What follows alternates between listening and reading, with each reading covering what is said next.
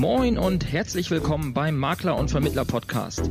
Hier bekommst du aus der Praxis für die Praxis hochwertiges Know-how von Kollegen und Dienstleistern aus der Finanz- und Versicherungsbranche. Du erfährst alles über die neuesten Trends auf dem Weg ins digitale Büro, bekommst regelmäßig vertriebliche Impulse und bleibst über die rechtlichen Rahmenbedingungen deines Alltags informiert. Dazu sprechen wir mit Spezialisten aus den verschiedensten Bereichen, egal ob Maklerbetreuer, Jurist oder Vermittler. Wir wünschen dir nun viel Spaß beim Makler- und Vermittler-Podcast. Ja, moin da draußen. Es geht weiter, der Makler- und Vermittler-Podcast in einer weiteren Runde und äh, wie schon versprochen, werde ich heute wieder nicht äh, alleine hier sein, sondern mit dem Nikolas, den ihr aus der oder aus einer vergangenen Folge schon kennt, der ja nicht den Maklerstatus hat, sondern Mehrfachagent, also Vermittler ist. Ähm, dem werde ich heute mal über die gängigen Vor- und Nachteile oder auch äh, Gerüchte und äh, vielleicht, ja, wie soll man es, äh, Befindlichkeiten äh, nennen, vielleicht ähm, zum Thema, was ist jetzt eigentlich besser, Makler zu sein oder Vermittler zu sein, äh, das Thema wollen wir heute einfach mal ein bisschen aus Sicht eines Vermittlers eben äh, betrachten. Und ja, Nikolas, wie ist denn aus deiner Sicht eigentlich so der, der also was macht für dich ein Versicherungsvermittler aus? Und ähm, wo siehst du so die grundsätzlichen Unterschiede, bevor ich dir gleich einfach mal ein paar ähm, ja, Vorwürfe sozusagen hinlege, wo, wo ich der oder wo, wo vielleicht auch die breite Masse, was man ja aus Facebook-Gruppen entnehmen kann, der Meinung ist, warum äh, der Makler der bessere ist für den Kunden.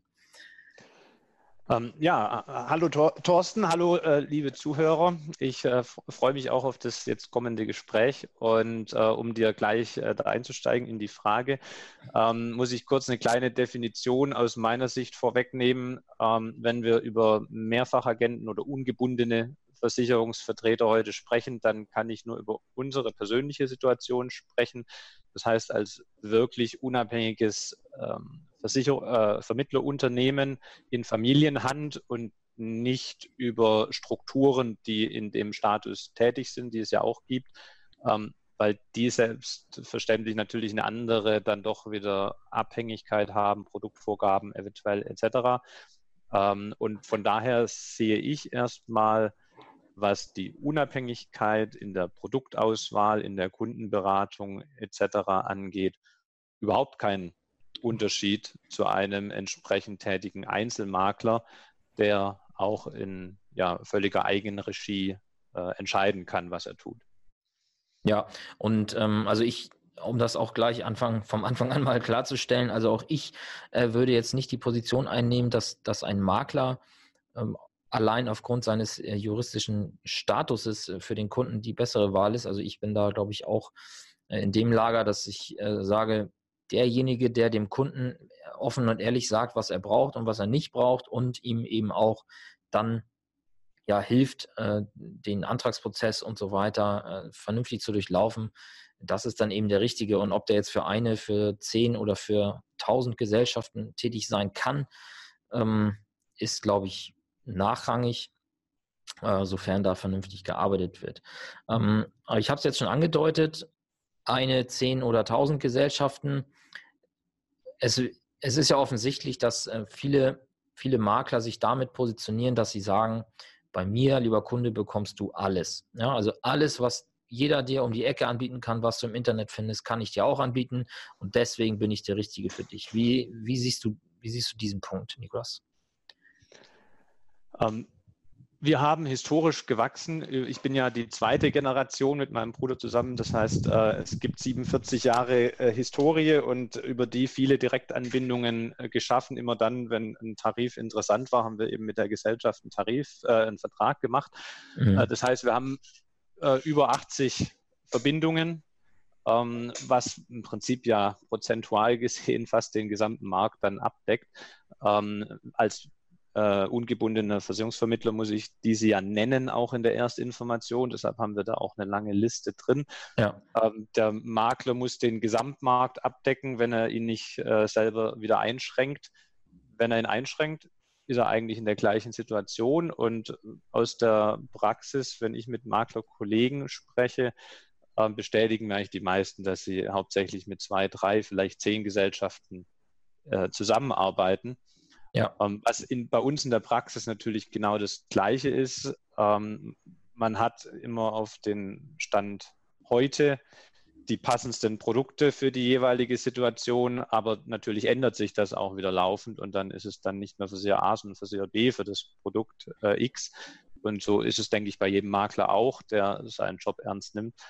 Und äh, von daher sehe ich da keinen Unterschied in der, äh, in der Auswahl der Produktmöglichkeiten in der Vermittlung. Ja, okay, sehe ich ähnlich. Und ähm, aus meiner Praxis als Makler kann ich auch nur bestätigen, dass ich äh, definitiv nicht 80 äh, Anbindungen aktiv bediene, ähm, sondern das Neugeschäft, ja, das reduziert sich halt wirklich auf äh, ein, zwei Hände voll ähm, Produktpartnern. Je nachdem, in welchem Bereich man dann tätig ist, im Bereich der Kapitalanlage ist klar, da hat man natürlich ein paar mehr Kapitalanlagegesellschaften, auf die man zugreift, aber im Versicherungsbereich, denke ich mal, wie du schon sagtest, wird es sicherlich historisch so sein, dass man gewisse Anbindungen einfach am Laufen hält, weil es einen Bestand dort gibt, aber das Neugeschäft, denke ich mal, wird sich bei den meisten auf wenige Gesellschaften äh, fokussieren, weil man ja eben dann auch eine Auswahl trifft und sagt, okay, den Tarif oder die Tarife kann ich mit gutem Gewissen empfehlen und äh, ja, das, das ist es dann halt. Ne? Und warum soll das, was für Kunde A äh, das Beste ist, warum soll dann für Kunden B, der, der, ich sag mal, der, der denselben Hintergrund hat, also nehmen wir jetzt mal zwei Familien und die ja. sind beide, weiß ich, kaufmännische Angestellte, dann ja, fällt mir jetzt nicht ein, warum auf einmal äh, nur aus Gründen der Vielfalt dann den anderen äh, was anderes angeboten werden sollte, damit ich da irgendwie sagen kann, ich, ich bin unabhängig. Ne? Genau, das wären dann höchstens biometrische Risiken, wo der eine eben gesundheitlich den Vertrag nicht bekommt bei Versicherer A. Natürlich geht man dann auf die zweitbeste Wahl, drittbeste Wahl etc. Aber auch das ist die gleiche Arbeit bei uns wie bei jedem Makler. Ja, genau. Dieses Thema BU oder biometrische Risiken passt da, glaube ich, passt da, glaube ich, ganz gut weil da hat man manchmal einfach keine andere Wahl, als in die, ja, eine Ebene weiter runter zu gehen von der Qualität oder von der, von dem Anspruch äh, des Produktes vielleicht. Ne?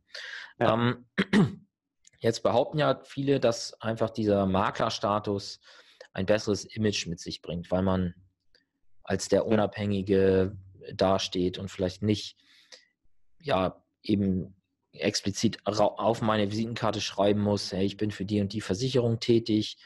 Ähm, kannst du kannst du da aus deiner Praxis irgendwie widerspiegeln oder gab es mal Momente, wo du einen Kunden nicht gewonnen hast, weil du kein Makler warst oder wo du irgendwelche anderen Schwierigkeiten hattest, weil du eben diesen Status nicht hattest? Gibt es da irgendwelche hm. Erfahrungswerte? Also in 47 Jahren gibt es einen Fall. da habe ich tatsächlich eine Anfrage bekommen, äh, schon mit der Frage, ob wir denn Makler seien. Ich habe natürlich dann, äh, steht ja überall, dass wir es nicht ja. sind, aber äh, dann äh, das so beantwortet, dass wir das eben nicht sind und ähm, habe ihm äh, gefragt, was denn sein Wunsch ist, ob was in der Hintergrund der Frage ist, ob es ihm um eine privat, äh, breite Anbieterauswahl etc. geht und dass wir das ja genauso dann darstellen können. Ähm, aber das war tatsächlich der Einzige, der dann gesagt hat, nein, es muss unbedingt ein Makler sein. Dann, äh, also ich persönlich habe mir gedacht, äh, dann ist es vielleicht nicht der Grund, eine Versicherung haben zu wollen, sondern nachher vielleicht irgendwelche äh, Schritte gegen den Makler wegen behaupteter Falschberatung oder so einzuleiten. Ich weiß es nicht, was der Hintergrund war, ähm, aber den äh, haben wir dann nicht gewonnen. Das war dann der einzige in 47 Jahren, von daher kann ich damit gut leben. Ja, okay. Und in den 47 Jahren sind dann äh, viele Berufsjahre deines Vaters dann wahrscheinlich noch drin. Richtig, ich bin der einzig äh, 39-jährige Vermittler ja. mit 47 Jahren Branchenerfahrung. äh, genau, da ist die Historie meines Vaters drin. Ich bin ja erst seit 2006, nee, drei, drei tätig. Ja. Ja, okay. Ähm, lass uns mal an der Stelle einen kleinen Exkurs machen. Du hast ja eben schon so äh, betont gesagt, ja, äh, in dem und dem Fall hätte es ein Makler sein müssen. Und äh, zum Thema, es muss ein Makler sein oder du musst Makler sein, hast du ja selber einschlägige Erfahrungen machen dürfen. Ähm, ich, wir haben in der letzten Folge mit dir schon darüber gesprochen, dass du ja 2013 äh, Gewinner des Jungmakler Awards äh, warst oder bist. Ja. Ja. Und äh, wenn ich mich recht erinnere, wolltest du 2015, 2014 hast du ausgesetzt, glaube ich, und 2015 ja. wolltest du nochmal daran teilnehmen und da gab es Schwierigkeiten, sage ich jetzt einfach mal. ähm, erzähl doch mal, was, was dir da äh, ja, über den Weg ge gelaufen ist, sozusagen. Ja, im, also es ist eigentlich ein schönes Beispiel dafür, wie es in unserer Branche eigentlich nicht laufen sollte. Ich bin immer ein Freund dafür, da an einem Strang zu ziehen, ja. der unabhängigen Vermittler. Ähm, in der Anmeldung des damaligen Jungmakler Awards musste man den Status, den man hat, auch angeben. Äh, mhm. wahrheitsgemäß, was ich natürlich gemacht habe. Also das heißt, es durften auch natürlich mehrfach Agenten teilnehmen, trotz des Titels.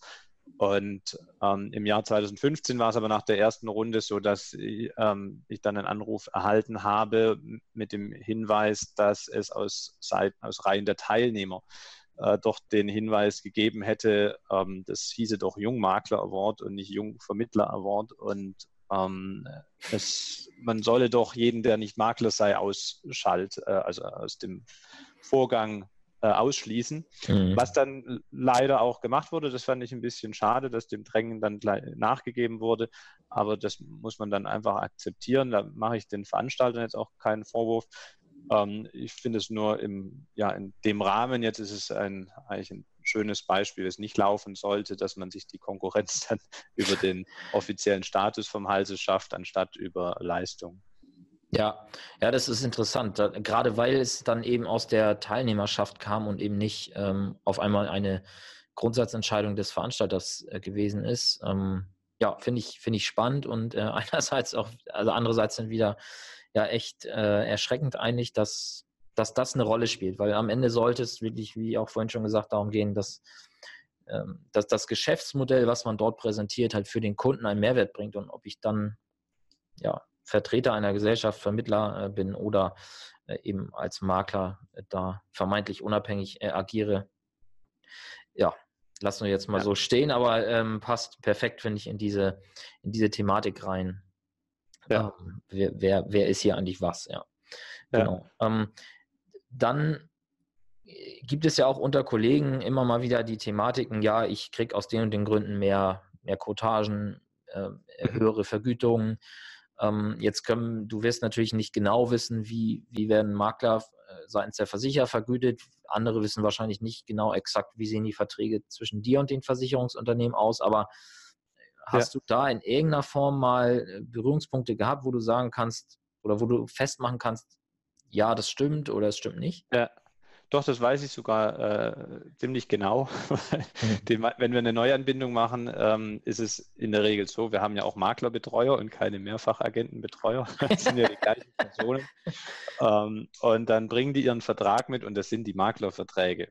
Und okay. wir müssen dann immer darauf hinweisen, dass wir sagen, wir sind kein Makler, bitte ändern Sie einfach nur das Wording im Vertrag. Die ja. Zahlen bleiben natürlich dann die gleichen. Ich habe ja dann den Maklervertrag schon gesehen. Ähm, deshalb weiß ich, dass es ja eins zu eins die gleiche Vergütung ist ähm, und dass eben nur die Überschrift im Prinzip dann eine andere ist. Ja, okay, also da keine Unterschiede offensichtlich. Es gibt, ja. Nee, es gibt, also es gibt äh, tatsächlich eine Handvoll Gesellschaften, die nicht mit äh, Mehrfachagenten zusammenarbeiten. Das haben wir zwei, dreimal äh, tatsächlich erlebt ähm, dass dann, ach so, ja, eine Anbindung an einen Mehrfachagenten, sowas können wir natürlich nicht machen. Ähm, das sind, äh, mir fallen vielleicht drei, vier Gesellschaften ein, wenn ich nachdenken würde. Und mhm. ähm, das sind durch die Bankgesellschaften mit eigener Ausschließlichkeit, äh, wo ich es nicht weiß, aber vermuten könnte, dass es daher kommt, dass man sagt, naja, ähm, ich muss halt intern trennen zwischen dem Makler und dem Vermittler, aber ich kann jetzt nicht noch rechtlich dann einen dritten Vermittler aufmachen, der dann aber wieder unabhängig ist. Wie sieht es gegenüber der Ausschließlichkeit aus? Äh, vielleicht sind das da die Gedanken dahinter. Ähm, ja. Ich glaube nicht, dass es jetzt die Gedanken sind, dass man keine Haftung übernehmen möchte für die eigenen Produkte. Ähm, aber wie gesagt, da es nur eine Handvoll ähm, Gesellschaften sind, die ist uns ist jetzt noch nicht schmerzlich, ähm, ja, das ist noch nicht geschmerzt im Alltag. Ja, okay. Und ähm, als Makler kennt man es natürlich auch. Äh, auch der Makler in Deutschland hat nicht 100% Marktzugriff, weil es immer noch, auch da fallen mir jetzt drei, vier Versicherer ein, mit denen ich als Makler einfach nicht zusammenarbeiten kann, weil die sagen, nö, wir haben eigen, unsere eigene Ausschließlichkeit und dabei bleibt es auch. Um, und da sind nicht mal Bestandsübertragungen teilweise möglich. Also von daher ähm, ja, ist natürlich auch da äh, dünnes Eis sozusagen gegeben, wenn der Makler, wenn ein Makler behauptet, er hätte den vollen Marktzugriff. Ne? Richtig, genau. Also das Thema Bestandsübertragung, da ähm, taucht es am häufigsten auf. Ähm, aber so wie du sagst, auch Makler kriegen ja dann oft zwar, äh, das würden wir auch bekommen, dann die Informationen, ähm, fällt gerade das äh, Korrespondenzmakler. Ne? Ja. Äh, den Korrespondenzstatus bekommt man, aber eine Vergütung bekommt man keine, ähm, um die eigene Ausschließlichkeit da zu schützen. Ja, ja, genau. Und es gibt, also aus meiner Erfahrung kann ich sagen, es gibt halt auch Versicherer, die noch nicht mal diesen Korrespondenzstatus äh, eingehen, sondern einfach pauschal die Bestandsübertragung ablehnen. Ne? Okay. Ja, gibt es auch. Mhm. Ähm, jetzt ist natürlich ein, ein, weiteres Argument, was, was jetzt für mich persönlich nicht so einleuchtend ist, aber man sieht es auch immer wieder, dass dem Vermittler vorgeworfen wird, ja, ihr kriegt doch äh, hier, ich sag mal, wie die Bausparwochen in der Sparkasse, äh, habt ihr doch äh, Vorga Vorgaben, was ihr zu vermitteln habt. Ähm, ja. kann, kann ich mir jetzt persönlich ehrlich gesagt, um jetzt nicht zu viel vorwegzunehmen, aber ich kann es mir ehrlich gesagt nicht vorstellen, dass sowas in der Praxis gelebt wird. In der Ausschließlichkeit vielleicht, beziehungsweise da weiß man es ja, aber ähm, bei einem Mehrfachagenten stelle ich mir das nicht so einfach vor. Richtig, weil der geht ja dann einfach zu einem anderen. Ja. Das ist ja das Gleiche, wie wenn man dem. Also ich habe das tatsächlich auch schon gehört in Diskussionen, äh, dass mir das jemand gesagt hat, äh, ihr müsst ja dann Produktvorgaben erfüllen. Ähm, das habe ich zum ersten Mal gehört und entsprechend wahrscheinlich geguckt, aber ähm, das wäre genau das Gleiche, wie wenn man zu dir als Makler kommen würde und sagen, also du kriegst bei uns aber nur dann die Anbindung, wenn du uns so und so viel äh, Umsatz bringst und von dem Produkt am besten dann auch noch so und so viel Stück mitverkaufst. Ähm, und dann weiß jeder Makler selber, wie er darauf reagieren würde und genauso reagieren wir dann auch. Warum sollte ich das tun? Ähm, ihr könnt mich ja in keinster Weise unter Druck setzen, ähm, ja. anders als in der Ausschließlichkeit. Und äh, von daher, das ist was, was äh, vielleicht theoretisch denkbar wäre, juristisch auf dem Papier, aber in der Praxis natürlich äh, überhaupt nicht umgesetzt werden könnte ja. aus Sicht. Ja, genau. Also wie gesagt, stelle ich mir auch. Haben wir noch nie erlebt. Stelle ich mir auch schwierig vor, ja. Aber jetzt, ja. äh, Nikolas, jetzt habe ich das absolute Killer-Kriterium. Äh, okay. ähm, der Makler hat eine Maklervollmacht und kann Verträge für den Kunden kündigen, abschließen, ja, ändern. Und äh, das könnt ihr nicht. Also das ist ja definitiv ein, ein Unterschied, oder? Absolut, das ist ein Unterschied, ähm, der für den Kunden allerdings also es ist immer eine Frage, ne, wie stelle ich etwas dar? Und ähm, wir kommunizieren das natürlich dem Kunden über, äh, gegenüber im Erstgespräch schon, dass wir sagen, ähm, es läuft kein Schritt ohne sein Wissen. Er muss jede Kündigung unterschreiben, er muss jeden Antrag unterschreiben. Und wenn ich das so rum formuliere, dann sieht der Kunde darin auch nicht wirklich einen Nachteil, sondern er hat eher das Gefühl der Transparenz. Und schon aus Haftungsgründen, jetzt wieder aus Vermittlersicht, würde ich mir immer alles vom Kunden gegenzeichnen lassen, selbst wenn ich es anders dürfte. Und ich weiß es natürlich nicht, aber ich vermute und mal die Frage an dich als Makler, Thorsten, ähm, in der Praxis, äh, lässt du tatsächlich die Kunden etwas nicht gegenzeichnen, sondern kündigst den Vertrag einfach, deckst den um oder würdest du dir aus äh, einfach aus der Sicherheit heraus dann nachher, ähm, dass der Kunde nicht sagt, das wollte ich so gar nicht, dann vielleicht doch ähm, das gegenzeichnen lassen? Also ich, ich persönlich habe, ich kann mich an drei, vier Fälle erinnern, wo das wirklich mal so gelaufen ist, dass ich äh, im Namen des Kunden eine, eine Kündigung beispielsweise eines Vertrags an den Versicherer geschickt habe. Das hatte dann aber manchmal, ja, ich weiß, kann mich gar nicht mehr daran erinnern, was das für Gründe waren, aber ja, dass vielleicht ein Treffen gerade nicht möglich war oder ähm, ich glaube, glaub, vor ein, zwei Jahren war das noch, da war halt dieses Thema elektrische, äh, elektronische Unterschrift noch nicht so ausgereift, dass, dass das jetzt nicht auf jedem Smartphone irgendwie lief und äh, da haben wir es dann auch ab und zu mal genutzt. Aber ähm, mhm. ansonsten, ja, ergibt sich ja immer aus dem laufenden Beratungsgespräch, sei es jetzt eine äh, persönliche Beratung vor Ort oder eine Online-Beratung, die ja auch eine persönliche Beratung ist, aber halt eben online, ähm, ja, einfach aus dem Gesprächsfluss heraus, hey, jetzt schicke ich dir mal kurz hier einen Link äh, rüber, bitte mal klicken und dort unterschreiben. Ähm, ja, also mir ist es nicht bekannt, dass das äh, regelmäßig genutzt wird, weil ich glaube, da ist auch einfach die, ähm, ja, die Angst so groß, da eine, eine, noch eine zusätzliche Haftung einzugehen. Ähm, ja, so, so schätze ja. ich das ein. Also wenn du jetzt hier zuhörst, äh, im Auto sitzt gerade und dir denkst, Hä, ich mache das jeden Tag, ich schicke hier ständig mit meinen Vollmachten irgendwelche Sachen raus, ähm, dann äh, schick uns gerne mal eine Nachricht, weil dann äh, können wir vielleicht mal drüber über diesen äh, Workflow sprechen, auch in einer weiteren Folge, wie die Maklervollmacht vielleicht äh, richtig umfänglich genutzt wird. Ähm, Im Bereich Bestandsübertragung ist natürlich klar, ähm, da ist es natürlich ein Thema, wo die ständig gebraucht wird. Aber da muss der Kunde ja auch erstmal in der Form nichts unterschreiben. Ne? Ja. Ähm, also, ja. also, das ist in der Praxis auch das Einzige, wo ich es vermisse, ähm, die Bestandsübertragung. Ähm, wir lassen eben eine Willenserklärung vom Kunden unterschreiben und dann gibt es wieder ähm, manche Versicherer, die das dann nicht akzeptieren, sondern nur eine Maklervollmacht. Ja. Ähm, aber das, wie gesagt, ist wieder die gleiche Handvoll Versicherer. Da wäre es dann einfach, weil man geht ja, man ändert ja nichts am Vertrag, von daher ist es eigentlich ja nicht nachteilig für den Kunden. Da wäre es natürlich elegant, das ohne Unterschrift machen zu können, also ohne Unterschrift des Kunden. Aber ansonsten ist man ja im Gespräch, spricht mit dem Kunden darüber, was nun zu tun ist. Und ähm, dann kann man eben im Anschluss daran jetzt, du hast es angesprochen, dank digitale Unterschrift ja noch einfacher, das auch noch schnell gegenzeichnen lassen.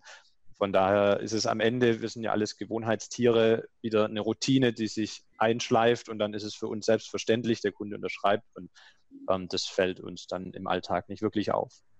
Ja, ja, das äh, denke ich auch, dass das ja war von mir auch eher so ein bisschen scherzhaft, äh, weil, weil ich selber sehe jetzt dieses Thema Maklervollmacht auch nicht als, als den Joker, der jetzt auf einmal mir die, die Türen zu allen Kunden öffnet.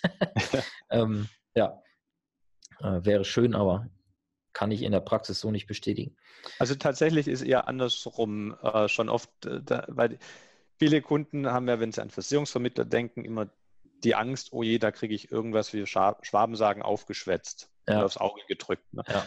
Und ähm, dann beruhigt es die Kunden eher, wenn sie wissen, ah, da geht nichts ohne meine Unterschrift. Ja, das stimmt. Da werden, sieht man dann, wie sie sich sichtlich entspannen, wenn sie am Tisch sitzen. ja. Und keine Vollmacht unterschreiben müssen. Also denken, sie geben jetzt irgendeine, äh, irgendetwas aus der Hand. Ähm, ja. Es passiert etwas ohne Kontrolle. Ja. Ja, klar, das ist natürlich immer ein Gedanke, der vielleicht beim Kunden dann, dann schnell kommt, aber ja, wie gesagt, ich glaube, in der Praxis wird das alles, alles nicht so, nicht so krass äh, angewendet, wie es, wie es vielleicht auch in der Vollmacht dann äh, drin steht und was, was da theoretisch mit möglich wäre. Ne? Ja, denke ja. ich auch. Okay. Gibt es aus deiner Sicht eigentlich ähm, irgendwelche Nachteile und äh, Gründe, wo du vielleicht sagen würdest, das sind auch für mich Vorteile, Vermittler zu sein? Also wir reden jetzt über Nachteile des Maklers sozusagen. Hast du da ähm, Punkte, die du anführen könntest, wo du vielleicht in Diskussion mit anderen Kollegen auch schon gesagt hast, ja, aus den und den Gründen finde find ich es eigentlich ganz gut, dass ich kein Makler bin? Ja, also ich habe vielleicht, die, die Entscheidung wurde uns insoweit leicht getan, als dass unser Unternehmen ja 72 schon als Mehrfachagentur gegründet wurde. Ja. Ich habe mir also die, die Statusfrage eigentlich nie bewusst gestellt, für was entscheide ich mich jetzt. Ähm, aber ich habe jetzt auch keinen Grund gesehen, den Status zu wechseln zum Maklerstatus, äh, weil unser stärkstes Argument für die Mehrfachagentur ist das Thema Haftung. Mhm. Ähm, aus zwei Gründen. Das eine ist dieses Thema, äh, den kompletten Markt äh, abdecken. Ähm, in der Praxis kann das natürlich niemand ähm, und es ist immer einfacher, wenn ich es erst gar nicht muss. Ähm, ja. Jeder Makler sollte wahrscheinlich auch seinen Markt äh, dem Kunden gegenüber einschränken, damit er da auch keinen Angriffspunkt hat. Aber ich glaube, dass viele arbeiten ja sogar ohne Maklervollmacht, äh, sind aber trotzdem als Makler eingetragen. Dann habe ich da natürlich eine Angriffsfläche, die ich nicht habe. Ähm, und das andere ist, dass wir tatsächlich, ich habe es dann einmal erleben dürfen in der Praxis, dass bei Geld die Freundschaft aufhört. Mhm. Und dann habe ich einfach eine bequemere Situation, wenn man so will. Also es gab einen Fall, ähm, da ging es um eine PKV-Beratung. Und ähm, ein, ein, eineinhalb Jahre später hat der Kunde angestachelt durch irgendeinen Dritten, ähm, gemeint, er könne da ein bisschen äh, Geld rausschlagen, indem er mir eine Falschberatung vorwirft. Ähm, es war alles wenig äh, plump aufgebaut und der Kunde hat im Endergebnis auch mit wehenden Fahnen vor Gericht verloren, weil eben keine Falschberatung stattgefunden hat und alles sauber dokumentiert war. Mhm. Ähm, aber er hat es halt versucht und für mich war die angenehme Situation, ich konnte das einfach weiterreichen an den Versicherer, weil es musste in dem Fall, ich bin ja Auge und Ohr des Versicherers und habe in seinem Auftrag sozusagen dann gehandelt in der Beratung und angeklagt werden musste dann der Versicherer und der Anwalt des Versicherers hat sich äh, darum gekümmert und ich musste nur einmal dann vor Gericht als Zeuge auftreten. Und äh, also es kann mir niemand erzählen, dass wenn er verklagt wird, auch wenn er reinen Herzens ist und weiß, er hat keinen Fehler begangen, dass ihn das nicht erstmal ein bisschen persönlich aus der Bahn wirft, ihn äh, belastet und natürlich auch Zeit kostet, sich damit zu beschäftigen. Und ähm, wenn ich dann eben direkt verklagt war, auch erstmal Geld kostet, ähm, mich dagegen zu wehren, auch wenn ich eventuell das Geld wieder dann nachher zurückbekomme. Und ähm, da ist es dann doch für einen Familienbetrieb einfacher, wenn der wichtigste Vertriebsmann äh, dann dadurch nicht ausgebremst wird, sondern seinen Alltag genau so weiterführen kann und dann eben nur einen Zeugentermin wahrnehmen muss. Und äh, das hat sich dann einmal eben in der Praxis auch da gezeigt, dass das so ist. Und deshalb haben wir auch keinen Grund gesehen, weiterhin zu sagen, wir ändern den Status ohne Grund, weil das ja. ist eher ein Vorteil als ein Nachteil. Ja, okay. Dann, äh, du hattest eben schon angesprochen, dieses Thema, du bist Auge und Ohr des Versicherers. Ne? Auch das wird ja häufig mal ähm, als Diskussionspunkt gesehen, wo ja. der eine oder andere Makler behauptet, es wäre ein Vorteil, dass nicht alle Informationen, die ihm zufließen, direkt quasi äh, rein rechtlich gesehen äh, auch beim Versicherer sind. Ähm, ich habe da eine Meinung zu, aber ähm, ich lasse dir jetzt erstmal den Vortritt. Ähm, äh, wie siehst du das? Siehst du aus, aus, aus, deiner Sicht oder hast du in der Praxis schon mal erlebt, dass es für dich, dass du gedacht hast, ach, ich bin ja Ohr des Versicherers, jetzt, äh, okay, das ist jetzt gerade in dieser Situation mal ein Nachteil? Ja, also habe ich in der Praxis tatsächlich noch nicht. Ich kann mir nur zwei äh, theoretische Fälle vorstellen. Äh, der eine, den, glaube ich, kein seriöser Vermittler äh, jemals hat, aber wenn der Kunde dir erzählt, er hätte irgendeine gesundheitliche Beschwerde, dann muss ich dir als Auge und Ohr des Versichers natürlich mit berücksichtigen. Und jetzt könnte ich ja theoretisch sagen, ich bin nicht Auge und Ohr des Versichers, ich habe das nicht gehört. Äh, das geben wir nicht an als Makler, aber ich glaube nicht, dass das jeder, irgendein seriöser Makler machen würde. Ich muss ja immer alles berücksichtigen. Ähm, die andere Situation wäre dann eher es ein Vorteil, dass ich Auge und Ohr des Versichers bin. Das ist mir noch nicht passiert. Ich habe es aber irgendwo mal gelesen. Es gab mal ein Gerichtsurteil, dass der Makler haftbar war wegen fehlendem Versicherungsschutz, weil der Antrag war unterschrieben beim Makler. Der Makler hat aber dann den Antrag gefaxt, aber leider an die falsche Versicherung, äh, an die falsche Faxnummer. Somit kam es nie beim Versicherer an. Es ist sofort ein Schaden passiert und der Makler war haftbar. Ja. Und ähm, jetzt bin ich kein Jurist, aber ich vermute, dass es bei uns anders gelaufen wäre, weil der Antrag lag ja schon bei uns, also auch beim Versicherer. Also hätte der Versicherer auch ähm, leisten müssen. Vermute ich, ist ja. kein Praxisfall, aber ähm, so wäre es eher, ein, sehe ich es eher dann als Vorteil als dann als Nachteil. Ja, ähm, genau, du hast genau das Beispiel angesprochen, wo, wo ich auch ähm, darauf abgezielt habe, als ich sagte, ich habe eine Meinung zu diesem Thema.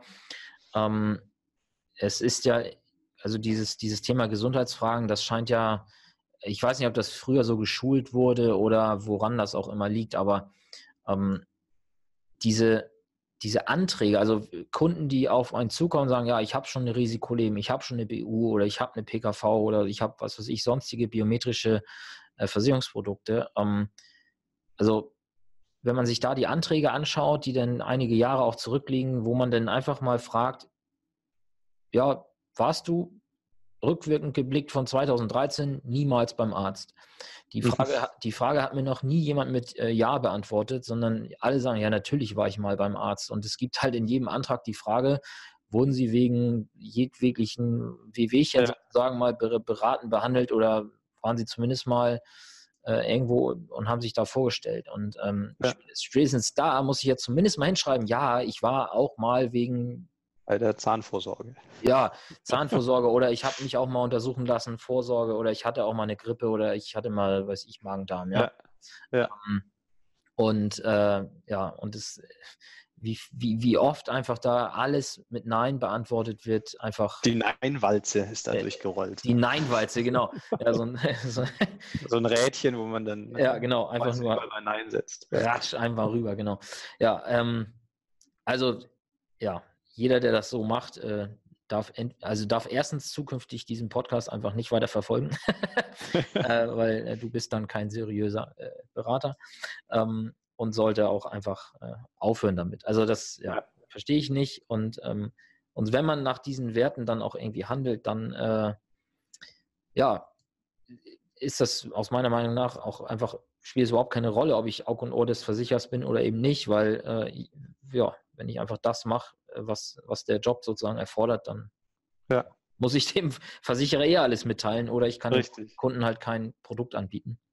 Ja, und aber vielleicht ist da ja auch wieder so, wir können das ja mal an die Zuhörer jetzt richten, die Frage, ob euch, liebe Zuhörer, ein Argument einfällt, wo das ein Vorteil wäre, wenn ich nicht Auge und Ohr des Versicherers bin. Würde mich mal interessieren.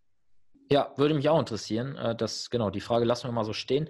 Und äh, ja, wenn dir da was einfällt, schick einfach äh, entweder bei Facebook, äh, Instagram oder äh, sonst wo eine Nachricht äh, an uns oder schick uns eine E-Mail an info.vertriebsansatz.de mit deinen Gründen, warum es für, aus deiner Sicht sinnvoll ist, nicht Aug und Ohr des Versicherers zu sein. Das ja, wäre mal spannend zu erfahren.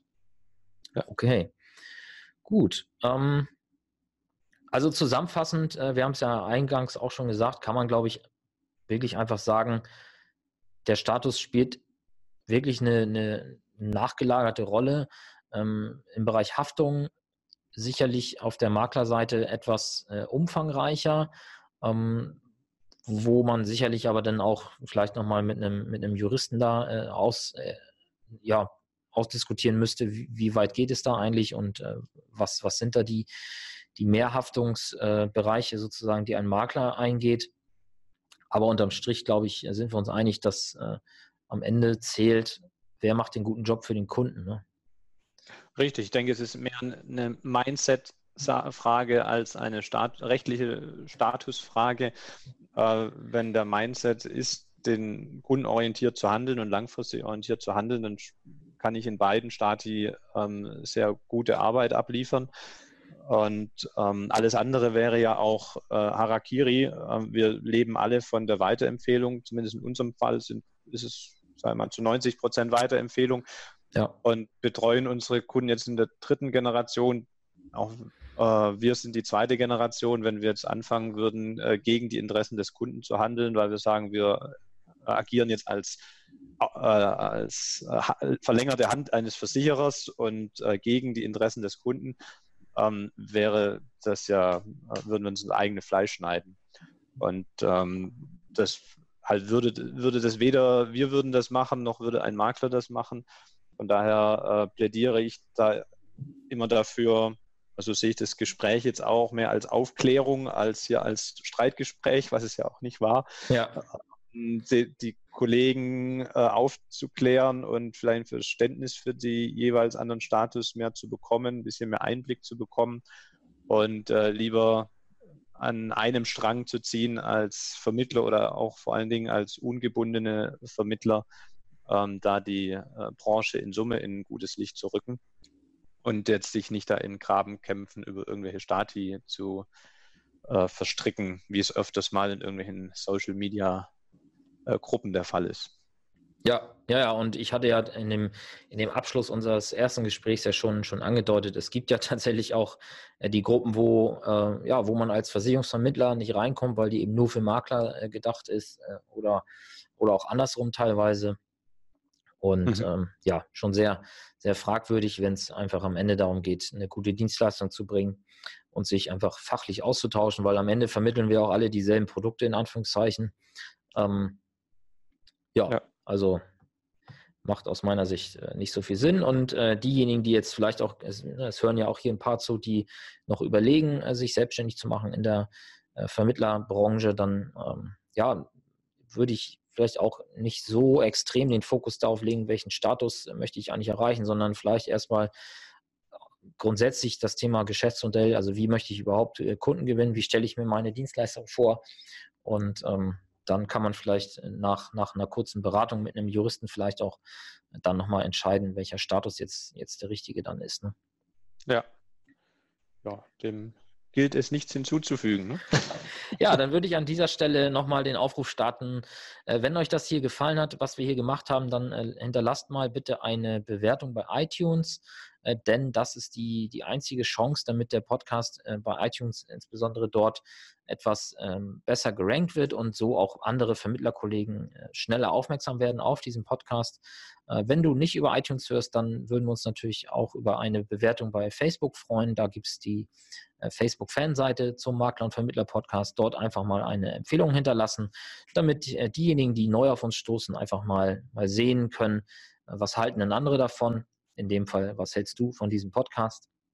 Ähm, ja, und für uns ist das oder für mich insbesondere auch die einzige oder nicht die einzige, aber die Hauptquelle von, äh, von äh, zu Feedback. Ähm, denn der Medienbruch jetzt äh, sich hinzusetzen und mir eine Mail zu schreiben oder mich anzurufen, um mir zu sagen, wie toll das alles läuft, äh, der ist ja dann ja doch relativ groß, weil viele hören es natürlich auch im Auto. Ähm, von daher bei Gelegenheit einfach mal eine Bewertung inklusive Rezension hinterlassen, dann freue ich mich riesig und ähm, ja, für alle anderen ist es dann etwas einfacher zu einzuschätzen, wie die Qualität dieser Inhalte ist. Gut, Nikolas, ich äh, danke dir für deine Ausführungen und äh, auch für die teilweise tiefen Einblicke in äh, Geschehnisse deiner unternehmerischen äh, Zeit bisher. Und ja, jetzt äh, nochmal ein, ein kleiner Wink mit dem Soundfall. Äh, den Nikolas werdet ihr zukünftig sicherlich etwas öfter hier hören. was das genau zu bedeuten hat, das klären wir dann später noch auf, aber das lasse ich jetzt einfach mal so stehen. Dann ja, würde ich an dieser Stelle schließen. Danke dir, Nikolas, und wir hören uns dann. Sehr gerne. Ja, hat mir wieder viel Spaß gemacht und äh, bis bald. Viele Grüße an alle. Mehr Infos zum Makler- und Vermittler-Podcast findest du in der gleichnamigen Facebook-Gruppe oder auf der Webseite www.vertriebsansatz.de. Möchtest du uns ein Thema oder einen Interviewgast vorschlagen? Dann schick uns einfach eine E-Mail an info@vertriebsansatz.de. Bis zur nächsten Folge vom Makler und Vermittler Podcast.